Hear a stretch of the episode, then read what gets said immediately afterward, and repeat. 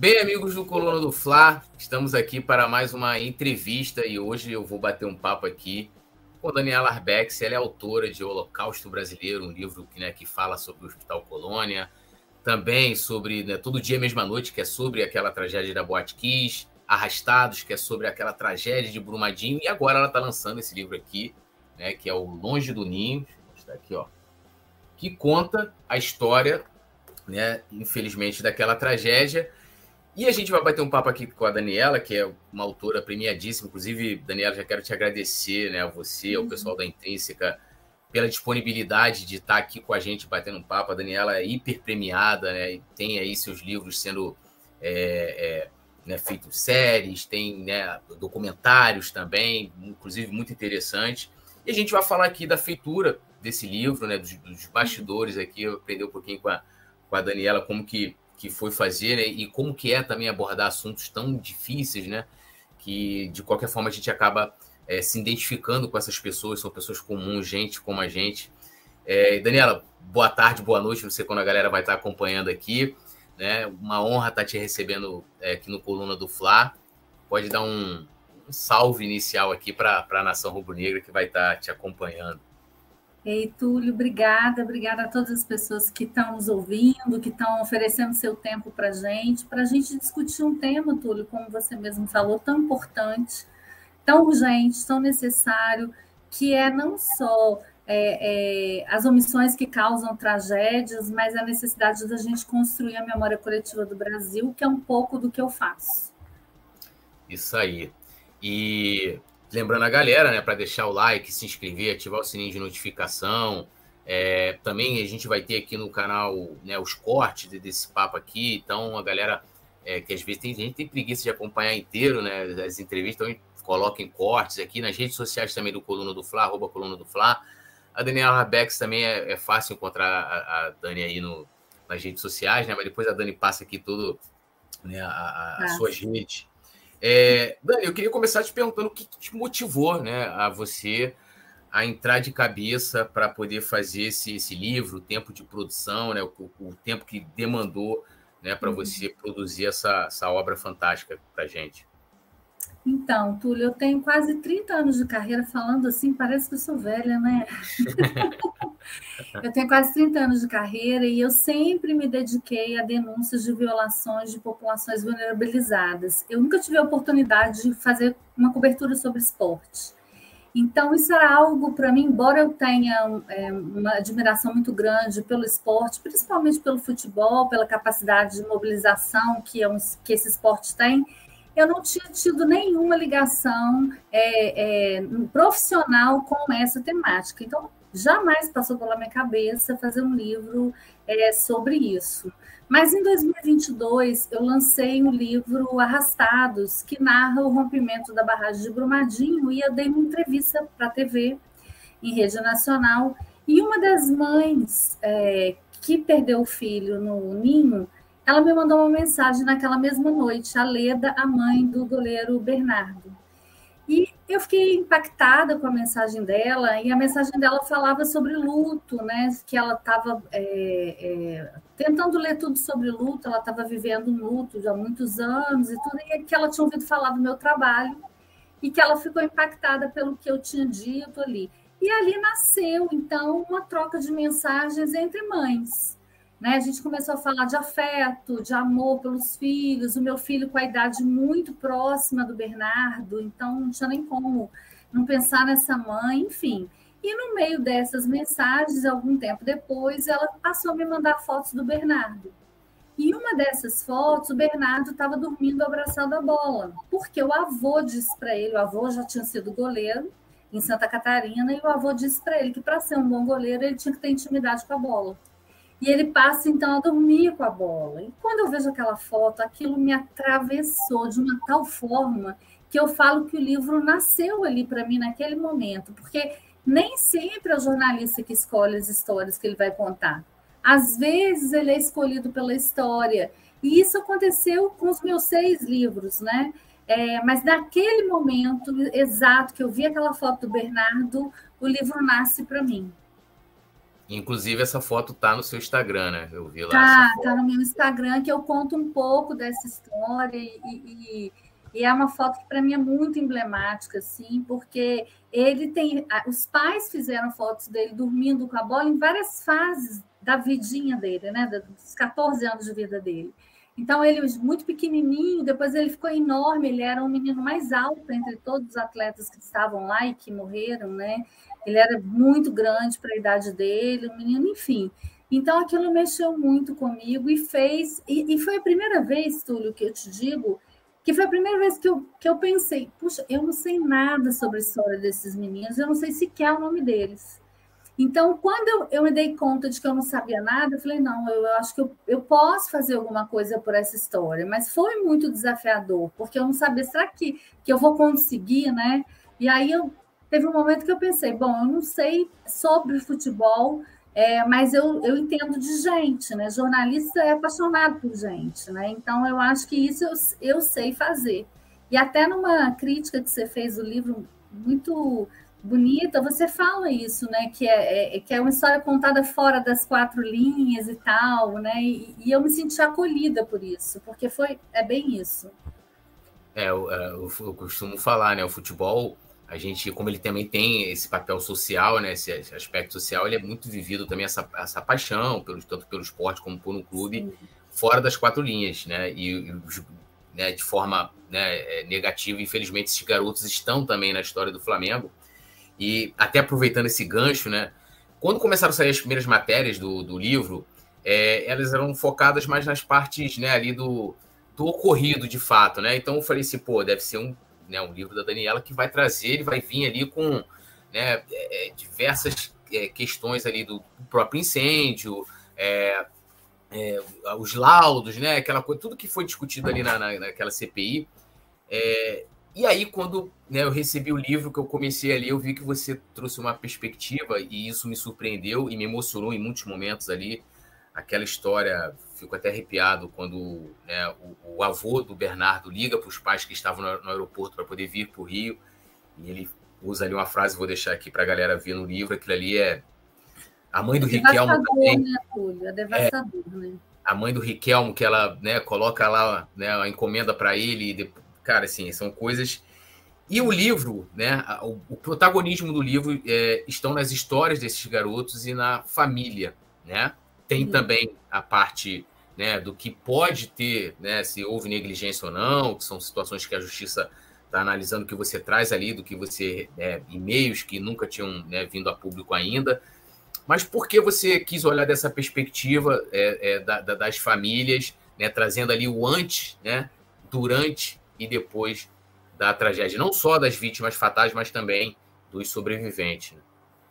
Eu acho que por uma necessidade é, que eu tenho e que eu acho que o jornalismo cumpre bem esse papel, que é de humanizar essas histórias. Eu, eu, eu tenho dito, assim, que a memória afetiva ela é um lugar muito precioso, que a gente só acessa se alguém deixar você entrar. Essa porta ela não está disponível para qualquer pessoa. Então, quando essa porta se abre para você, isso para mim me dá muita responsabilidade, eu me sinto muito honrada. E quando alguém compartilha com você memória afetiva, você precisa honrar isso. E é isso que eu procurei fazer no Longe do Ninho, fiz em todos os meus livros, quero humanizar essas, essas histórias. Porque uma coisa é você dizer, morreram 10 meninos. Outra coisa é você dizer, Morreu o Bernardo, que era o filho da Leda e do Darley, o Jorge Eduardo, que era o filho da Alba, do Vanderlei, e que o, Vanderlei é mecânico. É, morreu o Pablo Henrique, que é filho da Sara e filho do Edson. Muda a perspectiva, porque você consegue se ver naquela história e despertar o que eu acho que é muito importante, que é empatia.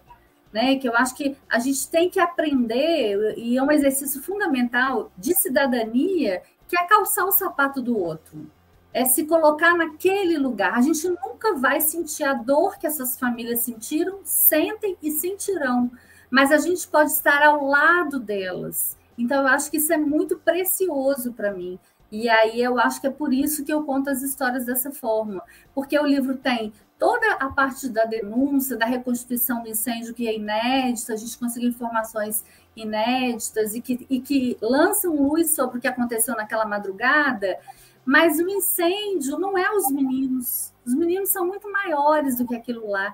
Tanto é que o que mais me impressionou ao longo do processo de apuração foi perceber que naquele ambiente de imensa competitividade, eles realmente eram ali uma família, entre eles. Um cuidava do outro. Então, a gente pode dar protagonismo, por exemplo, aos sobreviventes, que eu acho que fizeram um papel incrível ao continuar enrolando a bola, ao homenagearem os meninos e passar a julgar por si pelos meninos.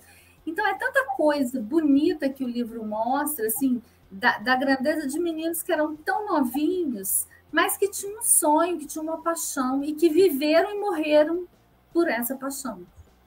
É, eu até falo no, no texto, né, que é, você ali, você é, é, tira, porque geralmente fala assim, ah, ah Bernardo, Christian, não sei o que, Jorge Eduardo e tal, os nossos 10, né, há um número e um nome, né, mas não tem, a gente nunca teve, né, com, até o seu livro, a dimensão né, da história de cada um, da família, dos sonhos, né?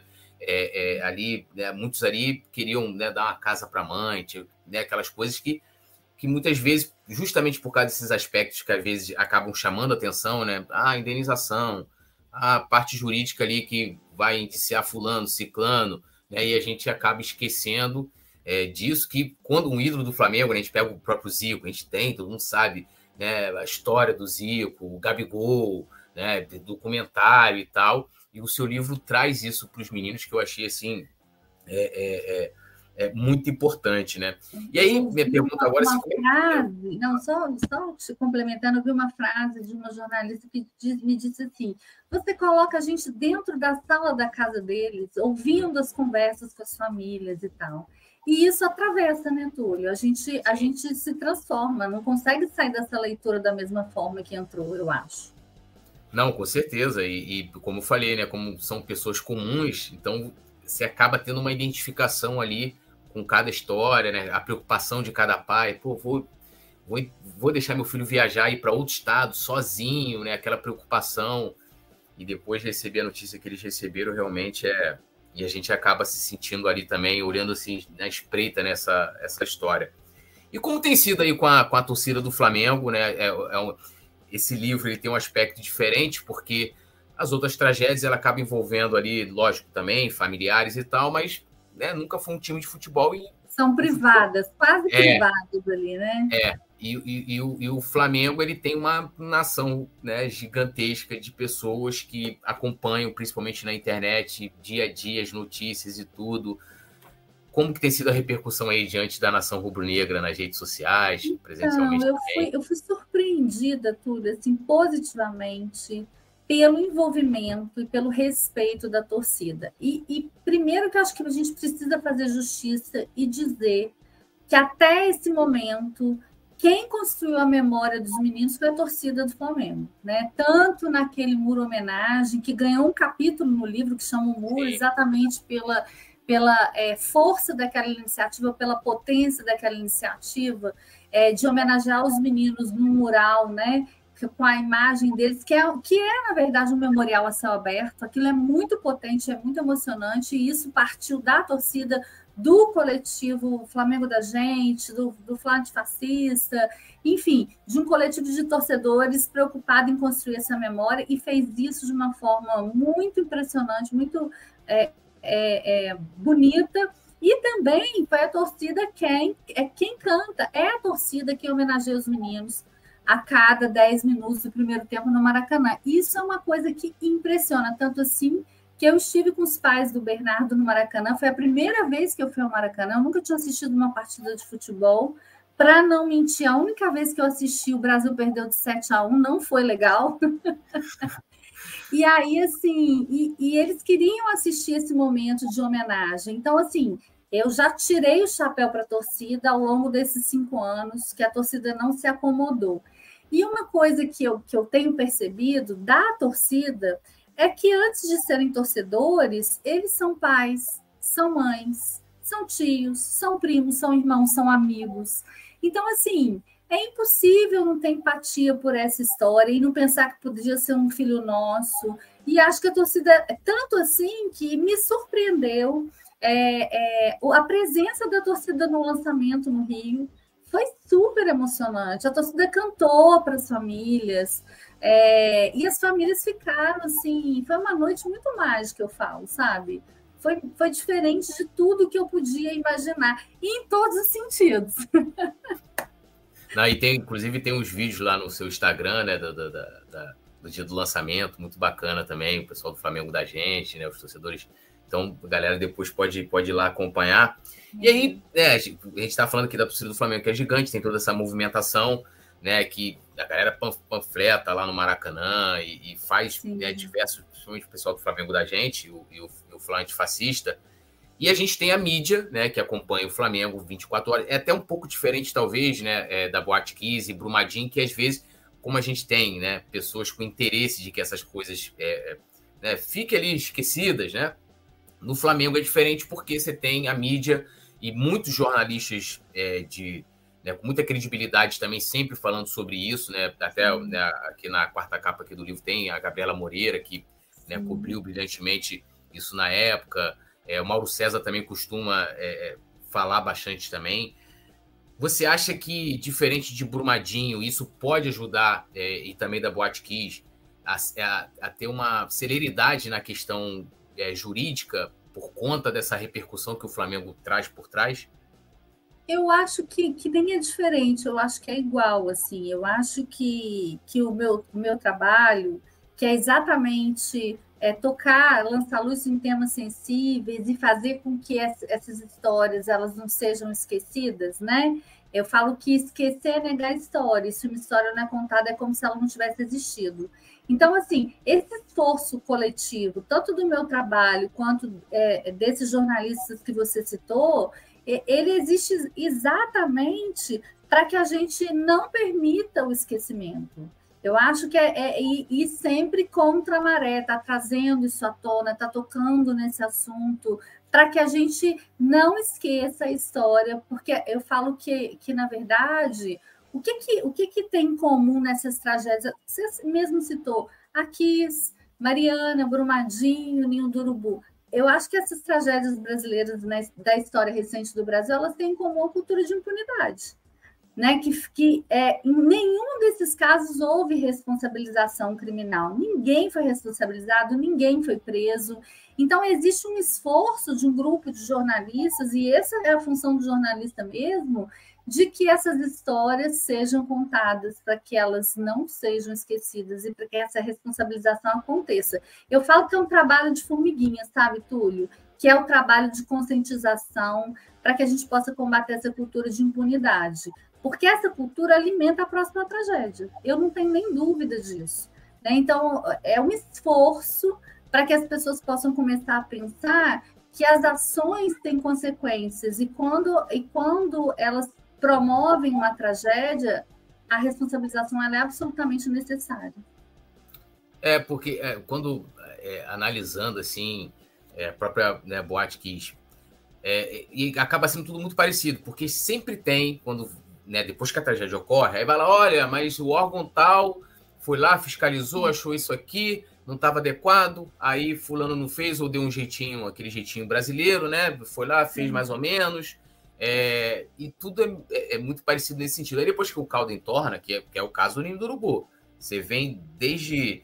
Né, no, no caso ali no seu livro, você vai até mais longe, que você pega desde 2012, né, já na época da Patrícia Murim, já intervenções ali dos, dos, órgãos públicos com relação ao CT. É, a preocupação, na verdade, né, dos órgãos públicos com o atendimento que era oferecido aos atletas informação ali, e, e o que me angustiou, você está falando disso, que é importante, é assim que de 2012 até 2019 o Flamengo teve inúmeras oportunidades de adequar o atendimento que era oferecido, não Sim. só no container, né, porque eles foram para o container em 2016, mas antes, quando é proposto a assinatura de um termo de ajustamento de conduta, várias é, medidas é, são propostas, algumas são atendidas, sim, houve melhorias, elas aconteceram em alguns momentos, mas em 2016 chama atenção o fato de que as, que, que as fiscalizações continuam acontecendo já no container, né? Diga-se de passagem no container, então quer dizer, ele não era clandestino para o Ministério Sim. Público,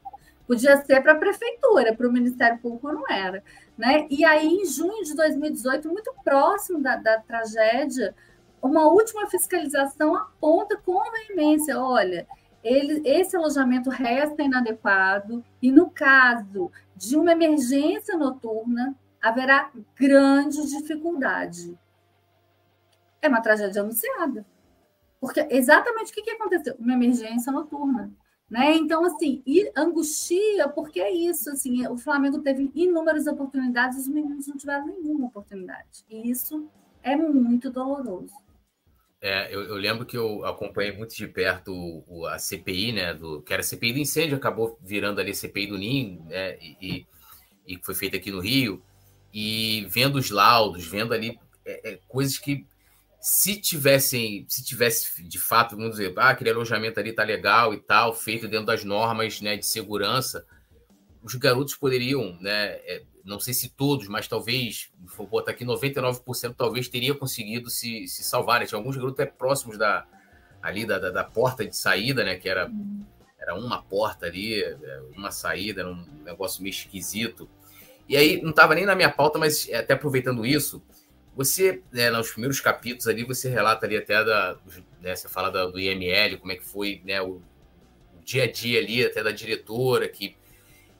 É, né, você falou que quem, né, a história ela acaba chegando em você através né, uhum. familiar, de uns familiares e tal, e você vai depois emergindo ali. E tem partes ali muito delicadas que, que assim, é, eu, né, não, não, são meus parentes, né, e tal, mas tem toda compaixão e, e, e, mesmo me colocando no lugar deles, não consigo imaginar a dor deles. Né, é inimaginável mesmo. É, e, e ali tem é, relatos que você faz bem delicados, até né, que você fala do lance da, da, da parceria, da família, que eles acabavam né, se transformando. Há uma preparação ali de você como autora com os familiares. Olha, eu vou ter que relatar algo aqui que talvez é, né, mais, vamos dizer assim, mais delicado? Há alguma preparação assim com, com eles ou, ou não? Não, eu acho que, que assim, quando, quando as famílias. É, isso aconteceu ao longo da carreira, né, principalmente da carreira literária, assim, quando sabe que é um livro meu, eu acho que as pessoas sabem que eu vou fundo. E às vezes o que eu vou levantar, às vezes, assim, nunca aconteceu, por exemplo, de eu ter uma descoberta e alguém falar, ah, não, isso você não conta, não, e tal. Nunca aconteceu. Mas é claro que você tem uma relação, uma construção de confiança com essas famílias, e isso não pode ser violado em momento nenhum. Então, assim, ao contrário do que aconteceu com essas famílias, por exemplo, que descobriram pela televisão que os filhos morreram, que eu acho também é o inimaginável para mim, né? Você ser, é a televisão que te informar isso, uma coisa dessa dimensão, né? Eu não queria que eles descobrissem, por exemplo, que os filhos não morreram dormindo como eles imaginavam, descobrissem isso por, por, uma, por um site de notícias, por alguma resenha do livro, ou alguém que leu contasse para eles, ou eles mesmos lendo o livro. Então, obviamente, foi muito difícil ler para eles, né? Porque eu sempre faço a leitura de capítulos antes que o livro é publicado, sempre fiz isso desde o Holocausto Brasileiro. Então, assim, muito difícil dizer para um pai: Ó, oh, pai, esse, seu filho não morreu dormindo como você imaginou. Foi assim. Nem eu estava preparada para isso, se você quer saber. Como é que você dá essa notícia? Tanto é que isso foi, foi assim, foi tema de discussão aqui em casa, eu falando com meu marido, eu não sei como eu vou contar isso para um pai, para uma mãe. E aí meu filho, de 12 anos à época, interviu e falou: Não, mamãe, você sempre diz que a gente precisa falar a verdade, fala a verdade que eles vão entender. Foi ele que me deu essa força ali, porque eu não sabia como contar, mas eu não podia atrair a confiança deles. Então, quando, quando eu cheguei nas descobertas e tal, eu falei: Olha, o que eu descobri não é fácil. É, mas eu, tô, eu gostaria de, de ler para você o que eu escrevi, de, de te contar. Então foi assim: e, e, aí a gente, a gente até gravou as leituras de capítulos, é uma coisa que foi muito emocionante. É, as reações de cada pai, cada mãe, não foi fácil, mas o que eu percebo é que a escuta do trauma, a escuta qualificada, quando você se coloca à disposição do outro para ouvir o outro com interesse real pela história do outro, isso é muito libertador. Então, mesmo sendo, não sendo aquilo que eles queriam, porque seria mais confortável, se é que isso existe, pensar que eles morreram dormindo do que eles morreram lutando, saber a verdade liberta. Uma mãe é, que perdeu o filho no Batquis me disse, Dani, foi muito difícil para mim, mas eu queria te dizer que eu precisava saber como foram os últimos minutos de vida do meu filho. Eu queria te agradecer por isso. A outra mãe me disse assim, quando eu mandei o livro para ela antes de chegar nas livrarias, eu já tinha lido com ela o livro, ela me disse assim: receber teu livro foi como receber minha filha de volta. E isso aconteceu no caso do no, no Longe do Ninho, que as leituras foram muito difíceis e os pais têm um grupo de pais em que eles se comunicam. E cada pai passou a narrar. Ó, oh, eu li com a Daniela hoje, não foi fácil. Aí a Andréia, mãe do Christian, que, que aí, né, que teve notícia recente sobre o caso dele, do goleiro Christian, ela falou: olha, eu li hoje com a Daniela, e eu quero dizer, foi difícil, mas eu quero dizer que só agora, depois dessa leitura, eu consegui devolver meu filho para Deus. É sobre isso, porque isso tudo é permeado com muito respeito. Então, assim, é difícil, é difícil, é, mas é também libertador, e o mais impressionante, e a resposta está na presença massiva dos pais no lançamento do livro. Né? Porque o que, que, que pai e mãe que quer que seu filho seja esquecido? Sim. Então, assim, eles entendem o livro como uma reverência à memória dos filhos. E de fato é. Eu falo, esse livro é uma declaração de amor de dez pais e mães pelos seus filhos, mas é também uma recusa ao esquecimento. Não, com certeza. E, e é importante que a gente. Eu até falei ontem, quando a gente estava fazendo a chamada ontem na transmissão do jogo, é, sobre a nossa entrevista aqui, de que é um, é um assunto, né? É uma tragédia que a gente não pode esquecer, né? Primeiro pela memória dos garotos, dos seus todos os seus familiares, né? E, e também, né? Para que, né? Como você também coloca, para que isso não se repita, né? É o que a gente, a gente espera. E até uma coisa que é, você falando isso, que assim, tem, tem situações que precisa chocar porque, assim, é, eu, eu, entendo o familiar, eles tomaram uma pancada que eu né, não tem como né, dimensionar aqui, mas a gente que está aqui de fora e olha fala: caramba, foi assim né, que, que isso aconteceu. É, é, é, igual, vou lembrar aqui dos alcoólicos anônimos, que fala lá né, que o, o, alcoólico ele só tem noção exata da, da, doença quando ele, quando ele chega ao fundo do poço. Ou seja, quando ele perdeu família, perdeu emprego, ele perdeu vida social, ele perdeu amigo, ele perdeu tudo, ele está ali né, em algo devastador e ele fala: caramba, de fato eu sou doente, né? E, e, e, tem coisa que a gente tem que olhar e falar assim, cara, isso aqui, olha como é que foi isso aqui, para poder chocar mesmo. E, e, importante, mas eu tinha essa curiosidade de saber como os familiares eles. Mas né, deixa eu te contar uma passagem que você está falando, eu me lembrei aquela passagem, né, de que dois meninos foram encontrados fundidos um ao outro, né, e, e, e aí aquela cena sugeria que um levou o outro nas costas e tal. A perícia criminal não sabia que eram aqueles dois meninos, porque eles não estavam identificados. Então, nunca soube, na verdade, porque o trabalho deles foi de é, é, identificar os meninos ali, assim, onde eles estavam, aqueles corpos, entregar para o IML fazer a identificação, depois eles periciarem o, o que eles chamam de local de crime, que é um termo técnico, né? Então, assim, mas quem eram aqueles meninos? Eu queria entender, porque aquilo é muito forte, né? E aí, aí quando a gente consegue descobrir, né, é, no IML, que aqueles meninos eram melhores amigos, e que o menino 12 centímetros mais baixo levou o amigo de 12 centímetros mais alto nas costas, mesmo sabendo que eles não sairiam do quarto, porque aqui naquele quarto especificamente a porta tinha travado é, por dentro, ela só abria por fora, um problema que já tinha acontecido, enfim. É, eu falo que é a afetividade que venceu o medo da morte, isso foi incrível. Ah, os meninos foram incríveis, tanto os que morreram quanto os que sobreviveram, eles foram incríveis, porque eles lutaram até o final.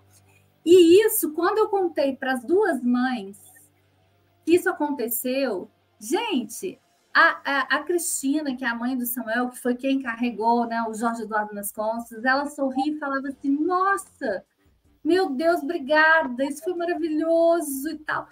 Entendeu? Como é que isso é muito potente? E aí, eu, na época que eu li para ela, eu falei assim: Mas olha, Tina, você não pode contar para ninguém porque isso, isso é uma descoberta do livro, a gente precisa. Ela não contou para ninguém, nem para o marido dela. Olha que bacana, que pacto bonito que ela fez ali. Tanto é que no lançamento É, eu falei, e aí, o que, que sua família achou disso? Ela disse, ué, você falou que não era para contar para ninguém, eu nunca contei. Entendeu? Então, assim, é muito poderoso essa relação também que foi sendo construída e, e, como é que os pais puderam ver a grandeza desses filhos nessa luta pela vida, mas numa luta solidária, porque eles não abandonaram ninguém. Sabe, tanto Samuel que levou o Jorge Eduardo nas costas, quanto o, o, o Vitor e o Pablo, que foram um do lado do outro ali cuidando, quantos sobreviventes que fizeram de tudo para que os amigos pudessem sair e tal, e se arriscar. Gente, eu acho que esse protagonismo, a gente fala, essa história tem uma narrativa que ficou muito conhecida dos adultos heróis. Né? Nós tivemos adultos heróis. Gente, adulto, a, a gente tem como, até como função legal, proteger a criança. Então, se a gente está num ambiente desse, a gente, é, é, a gente tem que tentar ajudar salvar mesmo, enfim. Claro, tiveram coragem, eu sei.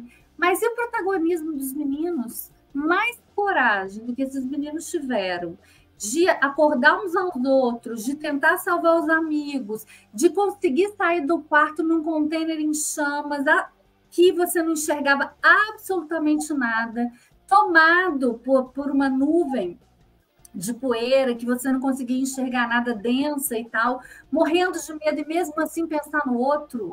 Gente, é incrível. E os sobreviventes que tão novinhos tiveram a capacidade de voltar a jogar. E aí criaram para eles também, isso é bonito também, uma defesa que eu achei lindo. A gente não está mais sozinho aqui. A gente está fazendo isso por nós e agora pelos nossos irmãos. Então, isso, é, o livro ele vai além da denúncia, dentro dessa humanização que você se refere, porque ele mostra essa grandeza, ele mostra o sonho, ele mostra, ele mostra pessoas anônimas ali que foram gigantescas. E a gente está falando de adolescentes. Né? É então, acho que ele dá esse protagonismo, e para os pais isso foi muito consolador, sabe? Foi muito consolador. Claro, difícil demais a gente reviver aquilo, voltar naquilo, eles descobrirem que o container chegou a 600 graus. Imagina, terrível. Mas, ao mesmo tempo, descobrir assim, poxa, que valentia, que heroísmo. Nenhum de nós conseguiria sair do quarto, um quarto em chamas, com fumaça densa, a 600 graus, e sair do quarto. E, e todos eles saíram do quarto em que o Bernardo estava, os cinco meninos só que, que eles foram asfixiados ao longo do caminho, não conseguiram chegar na porta. Então, é, é sobre isso, sabe? É sobre gente, na verdade, tá?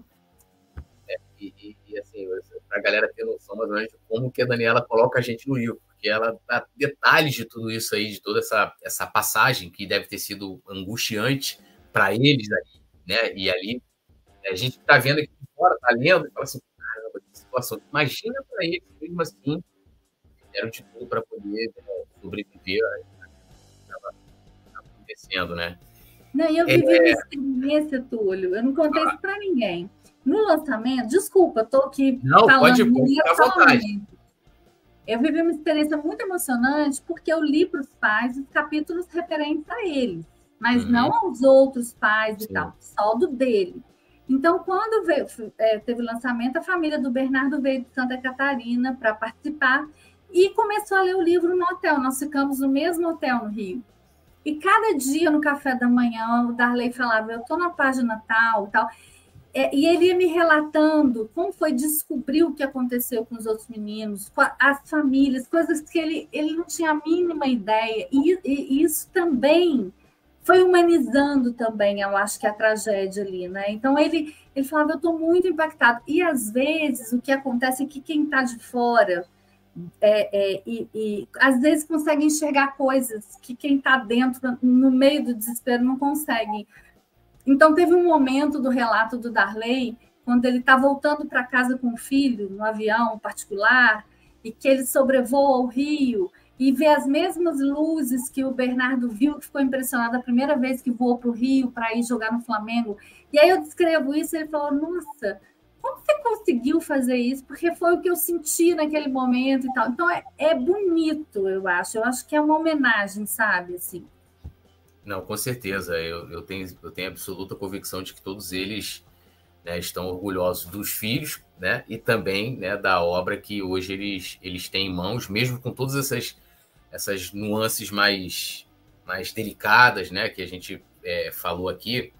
Uma curiosidade, né, a gente teve no, no, dia, no dia 8, né, quando completou cinco anos, é, teve um vídeo do Bandeira, e aí depois eu estava vendo uma entrevista do pai do Bernardo, do Darley, não lembro agora qual veículo, e, e aí ele perguntaram para ele como é que é a relação com os dirigentes atuais, os dirigentes. Aí ele fala da presença do Bandeira no dia do lançamento do livro, que me surpreendeu, né, do, do Bandeira ir lá e tal. Lógico que ele vai ter o interesse de, de ler o livro.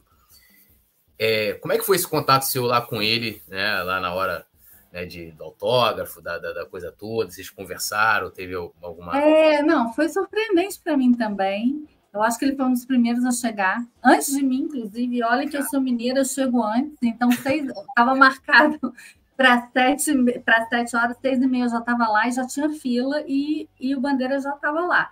Então, quando eu estava chegando, alguém falou: Daniel, o Bandeira está aqui. Foi surpreendente para mim, mas era um lançamento público e todo mundo foi convidado, né, e, e aberto, e, foi, e, e, muito diverso, assim, com muitas presenças diferentes, com a torcida, as famílias, com fãs do meu trabalho, com muito artista, artista que eu nem conhecia, porque tiveram os artistas que fizeram a série da Netflix baseada no meu livro, Todo Dia Mesma Noite, da Boate Kiss, eles foram em peso, e eu já esperava, porque eles confirmaram a presença. Mas teve gente que eu nunca nem conhecia, só conhecia da televisão. e que foi também, enfim. E no meio disso tudo, o Bandeira apareceu lá. Eu acho, eu acho que é natural, é, até pela curiosidade dele de ler o livro e entender como é que essa história foi contada. Ele me cumprimentou e eu cumprimentei.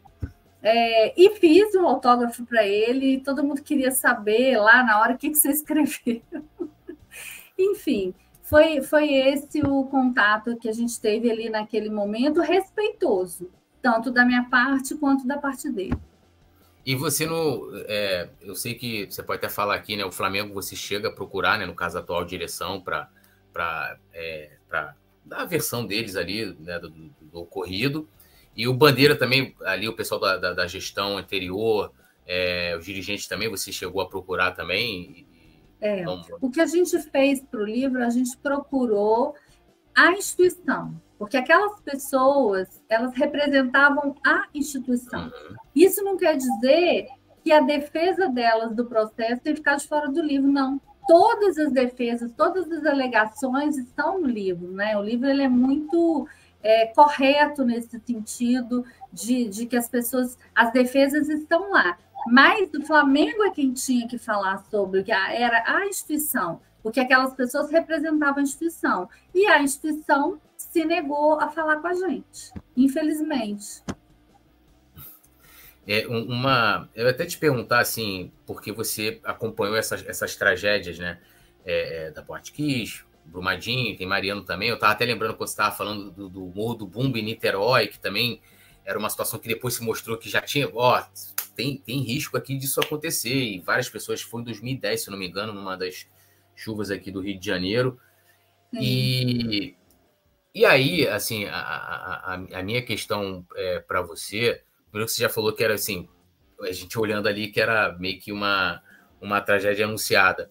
Mas é a, a condução, se há diferença, tipo assim, do Flamengo como instituição com relação é, ao caso, né? Tanto que no dia, no dia, no dia 8, o Flamengo soltou uma nota que é, me pareceu uma nota meio que obrigada, porque eles colocam assim: ah, os jornalistas nos procuraram, então nós temos o seguinte a dizer sobre a tragédia. Então, tipo assim, ah, se os jornalistas não tivessem procurado vocês, então vocês não iriam, né, de alguma forma, lembrar desse dia, né? Até porque os desdobramentos jurídicos, é, com certeza, eles não iriam colocar ali uma nota para né, essa situação. É, se a condução do Flamengo como instituição é um pouco diferente dos outros casos. A Boate Kiss, se a gente for olhar ali os donos, não tem nenhuma dimensão, não chega nem perto da dimensão do Flamengo. Né? É, nada, uma... nada tem a dimensão do Flamengo, nada. e aí dá para comparar, assim, da Vale, lá de Brumadinho, da Boate Kiss também, os, os órgãos públicos, assim, na condução ali do, do, do caso, há uma diferença ou é, ou é a mesma coisa? Eu, eu falo assim que o modus operandi ele é muito parecido, Túlio. É, uhum. eu, por isso que eu falo que eu não escrevo sobre tragédias, mas sobre as omissões que causam tragédias. Porque tem sempre um grupo que sabia de, de riscos, que, te, que tinha sido avisado de riscos, que, que, que, que tinha que decidir alguma coisa e às vezes não decidiu. Isso em todos os casos que a gente relatou ali, sempre tem é, é essas omissões e tal. Tanto é que o juiz que acolhe a denúncia do Ministério Público, é, no caso do Ninho do Urubu, ele fala em autorias colaterais, ele amplifica isso, né, dizendo que não era só quem estava conduzindo o clube antes e depois e tal, que você tem os órgãos públicos que também se omitiram, enfim, ele, ele, ele fala, ele tem uma, uma fala muito potente sobre o que aconteceu. O que me, me chama, me, me causou estranheza, eu acho que essa é a palavra que talvez eu, eu deva usar, é o fato de, de um clube que se propõe a contar a sua história no museu, né? Como o Museu do Flamengo, que está realmente incrível, lindo, interativo, é muito bonito entrar ali dentro e ver tudo aquilo. Ele só tenha contado parte dessa história. E aí você tem só a parte de glórias, de vitórias, ou seja, é, é como se o 8 de fevereiro de 2019 não tivesse acontecido no calendário. E isso causa estranhamento. Né? E, de novo, eu vou usar uma, uma frase que eu sempre uso: se uma história não é contada, é como se ela não tivesse existido. Então, quando você não conta a história, o que, que você quer ao silenciar sobre aquela história? Você quer esquecer, né? Não sei, mas é isso, entendeu? O que, que você quer? Qual é a mensagem que você está passando para as pessoas? Não, entendeu? É essa questão que é que angustia, entendeu? E, e, e, e que chama atenção, e que chama atenção. Né? Se a gente olhar, é, por exemplo, né, se a gente olhar para o nazismo, se a gente vê que é, os alemães construíram memória do que aconteceu, tem museu e, e tem, eles mantiveram ali os campos de concentração para que, que aquilo seja lembrado, para que as gerações aprendam com aquilo. É sobre isso também, né? de, de assumir. É, é, aconteceu aqui dentro, então eu não posso negar que isso aconteceu, não é? É, eu, não sei se é uma curiosidade aqui, é, a gente está se encaminhando aqui para o final. É, uma vez eu estava entrevistando o vice-presidente de, de, de, embaixadas e consulados, Maurício Gomes de Matos, e eu, na época ele até falou que ele tinha sido designado para ter esse contato, essa relação com os familiares, sem ser no aspecto jurídico, que uhum. ele até é, é, eu posso estar, minha, minha memória pode estar falhando, mas eu acredito que na, ali ele tinha admitido que o Flamengo por conta das questões jurídicas daquela ocasião, das negociações da. Da isso foi lá em 2000, 2020, se não me engano. Essa foi até na época da pandemia. É, ele falava que, que o Flamengo, de fato, como instituição, se confundiu, tipo assim, não soube separar né, o aspecto né, financeiro, jurídico, as coisas que envolvem né, outras situações, e a memória dos meninos, e que ele tinha sido designado ali para poder fazer esse contato, visitar os familiares e tal. Você acha que, que de fato houve isso? Porque me parece que assim, o que, que, eles poderiam fazer no museu, né? Por exemplo, eles poderiam fazer uma réplica, por exemplo, do tal do memorial que tem no Ninho do Urubu. Mas aí eu li a entrevista lá do pai do Bernardo, ó, memorial você não, não, identifica nada, tipo, não tem, não tem uma, uma identificação ali, algo é, não que... Tem, não, é, não é, é uma capela que, que foi construída, segundo o Flamengo, em homenagem aos meninos, mas não tem nenhuma referência aos meninos, por exemplo. Não é um local de visitação pública que você possa ir, você como torcedor e qualquer outra pessoa ir lá e fazer. Não é. É um local restrito e que não tem nenhuma identificação. E os pais se ressentem disso, né? Porque assim, poxa, meu filho fez parte da história do clube, meu filho é, dou a vida pelo Flamengo. É, é real, é isso mesmo, né? Então, assim, e aí ele é simplesmente varrido para debaixo do tapete. Então, é isso que eu acho que essa condução é que é dolorosa. Né? É, olha, tem uma coisa, como eu lido há muito tempo com, essa, com a questão da escuta do trauma, fui me especializando nisso. Uma das coisas que mais dói depois da morte é o que, o que soa para as famílias como indiferença. Porque de todas as famílias que eu ouvi ao longo de todos esses anos de livros e tal, todas repetem a mesma coisa. Ninguém nunca ligou para minha casa para é, me pedir desculpas, para dizer eu sinto muito. É isso. É alguém falar, eu sinto muito pelo que aconteceu. Então, assim, o que eu, o que eu percebo, todas as todos os casos, assim, ninguém nunca ligou para falar, olha, eu sinto muito pelo que aconteceu. Entendeu? Assim, um reconhecimento, um pedido de desculpas. Eu me lembro, até na época da Kiss, que eu fui entrevistar é, o ex-prefeito da cidade, que as famílias tinham muito ressentimento, porque ele nunca tinha se dirigido a elas, e naquele momento ele era o secretário de Segurança Pública do Rio Grande do Sul. E eu falei para ele: olha, as famílias se ressentem, porque o senhor nunca pediu desculpas. Ou seja, era uma oportunidade para ele, dentro da história, dele se redimir, pelo menos, para ele demonstrar empatia. E ele disse para mim: pedir desculpas eu até posso pedir, mas pelo quê? E eu terminei esse, esse, esse capítulo com essa resposta, porque assim, por empatia, gente. É, é, empatia, é se colocar no lugar do outro. É dizer, eu, eu, sinto muito, eu não queria que isso tivesse acontecido, eu nem me sinto responsável pelo que aconteceu, mas eu sinto muito. Isso as, as famílias têm muita, muita tristeza de nunca terem recebido um telefonema. Sabe? É, eu, eu, espero que isso um dia mude aí é, no Flamengo, que é, é seja feita, né? a devida homenagem a cada um, né? porque até quando teve, quando teve um ano da tragédia, o Flamengo fez uma homenagem no Maracanã, e, se eu não me engano, acho que até foi, o jogo foi até no dia 8, foi um jogo contra o Madureira. Foi, e aí, no dia do, do, do, dia 8.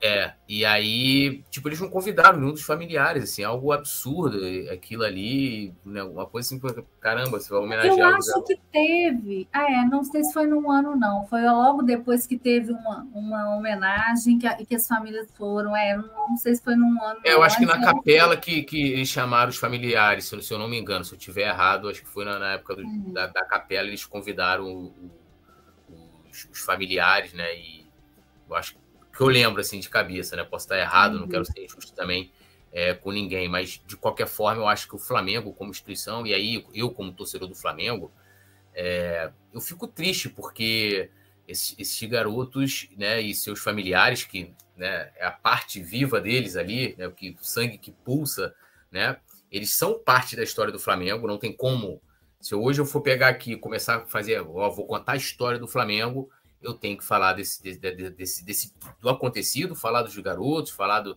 né, do, de tudo que ocorreu posteriormente. Né? Hoje a gente tem o seu livro até que embasa a gente do que, né, do que aconteceu depois, como eles estão, né, os familiares hoje em dia. Então, uhum. não tem como você negar o que eles poderiam ter feito né, no, lá no, no, dia do museu. Até foi, eu fui no dia da inauguração, me pergunto, e aí tem o que lá para os garotos do Unifre? Cara, eu não vi nada. Não vi nada lá. Não tem nada lá né, que lembre, tem do Mundial, tem do, do Não, e o museu é incrível, assim, ele, ele é impressionante mesmo pela capacidade de contar a história, todos os recursos, né? Ele é envolvente. E que pena que os meninos não estão lá. Uma pena. Eu espero que, que eles estejam aí em breve. Ó, tem uma pergunta aqui do José Eduardo, não, Eduardo José Viana Monteiro. Ele perguntou se você é parente do José Arbex. Ah, isso é uma coisa, é uma história, é um caos, né? E mineiro gosta de, de contar caos. É o seguinte, Arbex é um sobrenome árabe e é um sobrenome super diferente, só que tem muito Arbex. É, parece que não, né? Assim, mas tem muito, é, é igual, assim, é, enfim, é comum no, entre os árabes. Então todo mundo acha que é parente e tal. E todo mundo, quando eu lancei o Holocausto Brasileiro, todo mundo chegava para o. Meu pai chama José Arbex, mas não é o José Arbex jornalista. E aí todo mundo chegava para o José Arbex jornalista, que dava aula em São Paulo, nas faculdades, e falava: A sua filha, que livro lindo e tal. E ele começou a negar, dizer que eu não era filha dele, pô, não tinha nem idade para ser e tal. Depois ele cansou. A gente se encontrou num prêmio em São Paulo, a gente não se conhecia pessoalmente, e a gente combinou de falar que é primo. Mas nem ele não nega que quando agora vão falar com ele que eu sou filha dele, ele, ele agradece. ele cansou de negar, entendeu? Mas a gente não tem. A gente combinou de falar que é primo, a gente tem alguns parentes em comum, mas a gente nem sabe se é primo mesmo, entendeu? Mas Darbex é tudo primo. Então tá, tá esclarecido aí. O Guilherme Jorge comenta aqui, ó, Daniela brilhante, corajosa, orgulho para qualquer rubro-negro e rubro-negra, né, que não negue sua humanidade. A Larissa Marum falou que, Daniela, queria. É, Daniela, você fez um trabalho incrível, estou criando coragem para ler seu livro e o Guilherme Jorge coloca aqui também, não esquecemos. É, inclusive, eu, eu, li o livro em 24 horas, né? Eu recebi ele, eu. Hum.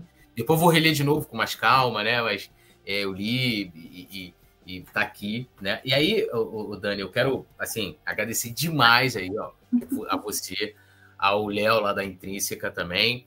É, te agradecer por essa obra, ela é, ela é necessária, é necessário que as pessoas leiam, né? Os torcedores do Flamengo também, os torcedores dos outros times, que às vezes a gente está numa discussão futebolística e, ah, mas vocês fizeram, né? E, na minha opinião, de respeito né, à memória dos garotos e aos familiares, né? Acho que dentro de um. Estou ali falando se o fulano é melhor que o outro, que o time é. Pô, você vai envolver uma tragédia, não faz sentido, né? É, é, é, o que me orgulha do Flamengo da gente é que eles, eu me sinto representado por eles porque eles fazem um trabalho é, de mostrar assim: olha, nós somos torcedores do Flamengo e a gente não nega o que, o que aconteceu. E a gente está aqui cobrando justiça. A gente sabe que algo ali foi negligenciado em algum momento. E, e, e, e acho que, como colocou aqui o Guilherme Jorge, todo mundo que, né, que tem humanidade tem ciência disso. Isso não tem nada a ver com campo e bola. Fazer gol, Flamengo vai ser maior ou menor. Não, né? E nem tem a ver com o clube, né? O clube em si, com o time, que é não tem a ver, tem a ver Sim. com pessoas, com decisões, e não tem a ver com o clube, né? Com o clube, com o time, é isso. Acho que as pessoas. Mas eu acho que o que é bonito assim é essa mensagem desse torcedor. As pessoas estão sabendo diferenciar, sabendo que é um trabalho que é super sério, é, de uma pessoa que tem dedicado os últimos 30 anos da vida dela é, em contar as histórias do Brasil, em jogar a luz sobre temas sensíveis. Eu acho que no caso do ninho, do, do longe do ninho, é uma das coisas que eu gostaria muito que o livro deixasse como uma semente é o cuidado que os clubes precisam ter com a saúde mental desses meninos, né? Que são preparados ali para serem, eles não são preparados para não serem os jogadores profissionais e Sim. muitos não não continuam na carreira por diversas questões né? Então, eu acho que esse cuidado com a saúde mental, para a gente não confiscar a infância e adolescência desses meninos, é fundamental. Eu acho que o livro também lança luz sobre isso e sobre muitas outras coisas. É, você fala muito bem disso, sobre essa, essa questão que é importante também de, de se debater, trazendo vários dados também. E, ó, deixei o link aqui, no caso, deixei o link da Amazon, né? Mas o livro está disponível em todas as, as livrarias Livraria. aí, as principais, né? É, você também vai fazer lançamento em outros estados. Eu, vou, eu, sempre deixo o entrevistado terminar a entrevista, deixando um recado para a Nação Rubro-Negra. Então, você pode passar suas redes sociais. Também quiser passar aqui a agenda é, dos próximos lançamentos, né? A gente aqui atinge né, rubro-negros até de fora do país também. Lembrando a galera, né, para quem não é inscrito aqui do canal, né, se inscreva. Compartilhe aqui a, a, entrevista. Acabou de passou até do tempo que eu falei lá com o Léo para a gente fazer, mas tá tão, tá tão bom aqui bater esse papo é, né, compartilhando aqui essa entrevista, né, trazendo aqui dados e bastidores da criação do livro Longe do Ninho. E, e também que vocês sigam a Dani e ela, né? E se vocês, pô, as séries e né, todo dia, mesma noite, né? Sobre o Brumadinho. O Holocausto vai estrear agora na Holocausto Brasileiro estreando na Netflix 25 de fevereiro. Isso, muito bom também, já assisti o, o documentário. Então, vale a pena também. É, é uma parte da história do Brasil, aquilo, né, um recorte Sim. da nossa história também necessário. Agradecendo todo mundo que comentou aqui, quem vai comentar depois, nos cortes também. É, Dani, a palavra está contigo. Os próximos lançamentos, redes sociais, como é que as pessoas fazem aí para te encontrar? E muito ah, obrigado, uma honra gigantesca para a gente aqui estar tá batendo esse papo. Eu que agradeço. Eu que agradeço o primeiro carinho que você teve comigo, desde de quando você leu o livro, do, do que você escreveu, que, que me tocou profundamente. Agradeço a oportunidade de estar aqui conversando com o seu público, que é imenso, o carinho da torcida, que tem, tem me surpreendido muito mesmo. Já temos data para lançamento em São Paulo, gente. Dia 6 de março, nós vamos lançar o Longe do Ninho em São Paulo. E a galera que estiver em São Paulo e puder ir ao lançamento, vai ser muito bacana. Eu espero todos vocês. Ainda em março, só não tenho a data ainda, mas vou divulgar nas minhas redes. Nós vamos fazer Belo Horizonte. Quem quiser seguir, acompanhar o calendário de lançamentos e tal, eu estou no Instagram, daniela.arbex. É a única rede que eu tenho, tenho outras, mas eu não sou ativa, não dou conta. Mas quem quiser falar comigo por lá e tal, eu procuro responder todas as mensagens e é isso. Obrigada pela escuta. Obrigada pela partilha, foi uma delícia essa conversa, apesar da, da seriedade do tema, mas gente, o que a gente está fazendo aqui é homenagear os nossos dez. Com certeza. Obrigado, Dani. Obrigado, gente. Valeu, Leandro Martins aí na produção, Saudações Rubro-Negras. Mais tarde a gente está de volta.